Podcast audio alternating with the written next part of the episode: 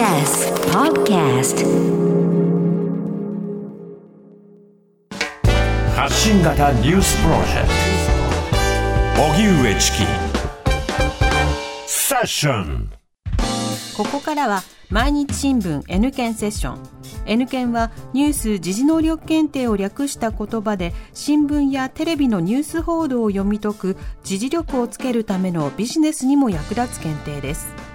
毎週月曜のこの時間はそんなニュース時事能力検定 N 検を目指す方に時事力をつけていただくため一つの時事問題に関するテーマを取り上げ解説とクイズでリスナーの皆さんと学んでいきます。それでは今日取り上げるテーマはこちらです。アメリカ最高裁が中絶の権利を認めない判断。アメリカの連邦最高裁判所は先月24日人工妊娠中絶を憲法上の権利として認めた1973年の判例をおよそ50年ぶりに覆す判断を下しました。半世紀にわたって保護されてきた女性の権利を否定する判決はアメリカ社会に大きな衝撃を与えています。解説は TBS ラジオニュースデスクの中村久人さんです。よろしくお願いいたします。よろしくお願いします。久人さん、はい。なんで今回アメリカ最高裁で中絶の権利について議論をされたんでしょうか？そうですね。あの南部のミシシッピ州で妊娠15週より後の中絶を原則禁止するという法律があって、えーこれが憲法違反に当たるということで州内の中絶クリニックが訴訟を起こしたんですよね、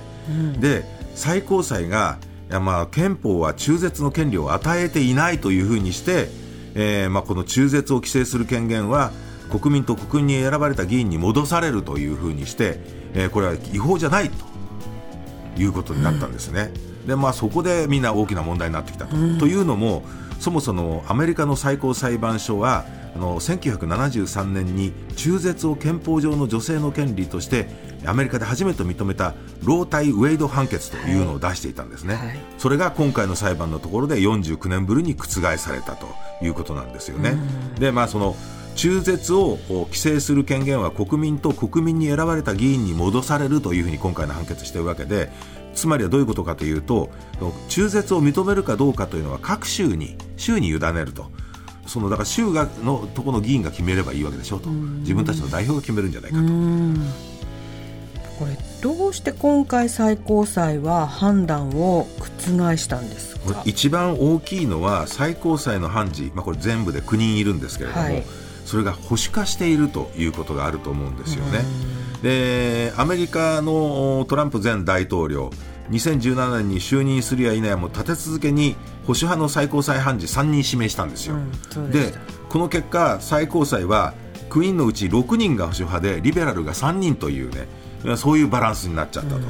でえこれも先月24日の判決でもこのお3人を含む保守派5人が中絶禁止の容認を支持したということなんですよね。で中絶の権利を擁護したリベラル派3人と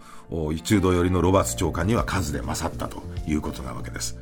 でまあ、トランプ前大統領ね判決を受けて声明発表したんですけれども中絶反対派にとって最大の勝利だというふうにも強調したと。で一方で、えーバイデン現大統領は判決後の演説で、最高裁は国民から憲法上の中絶を選ぶ権利を奪ったと。裁判所と国家にとって悲しい日だというふうに述べて、まあ、最高裁の判断を真っ向から批判しているわけですよね。さあそれではここでニュース時事能力問題です、えートランプ前大統領の所属政党でもあり今回の中絶禁止を推進したアメリカの政党は次に挙げる4つのうちどれでしょうか。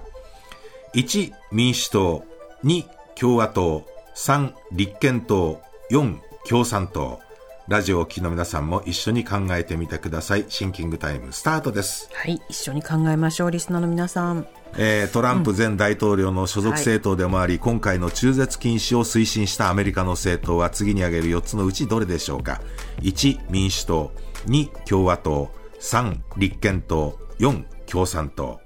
はい、ここでシンキングタイム終了です。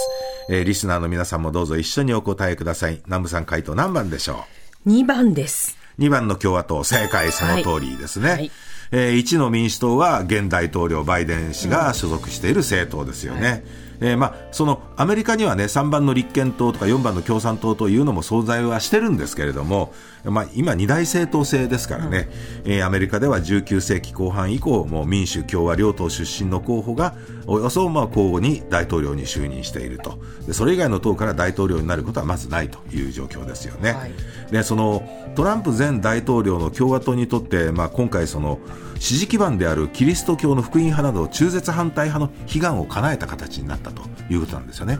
共和党っていうのは1970年から80年代以降その福音派から政治資金とかね選挙での支援を得るために中絶の規制という方向に動いてきたと。でその連邦法でね規制しようと思うとその上院これ定数100ですけれどもそこで60票以上必要という高いハードルがあるわけですよね。そうなんですね、うんそこで共和党はどうしたかっていうと、はい、最高裁に中絶に否定的な判事を増やす戦術を取ったと。で、まあ、今回の中絶禁止の判断を受けてアメリカ各地で当然のように抗議デモなんかも起きてるわけです、はい、で今年11月に行われる中間選挙あるいはその州知事選挙などでも大きな論点になりそうなわけですよね。瀬戸さんありがとうございました。来週もよろしくお願いいたします、はい、さあここでプレゼントのお知らせですニュース時事能力検定の公式テキスト発展編を5名の方にプレゼントします。おはがきの方宛先は郵便番号 107-8066TBS ラジオ荻上チキセッション。ニュース検定公式テキストプレゼントの係までです。メールの方は ss954-tbs.co.jp で受け付けています。あなたのおところお名前お電話番号をお忘れなく。ニュース時事能力検定は年4回実施しています。9月に実施される第58回検定の申し込みを公式サイトにて受付中です。全国のテストセンターでコンピューターを使って受験する CBT 試験は9月2日金曜日3日土曜日の2日間。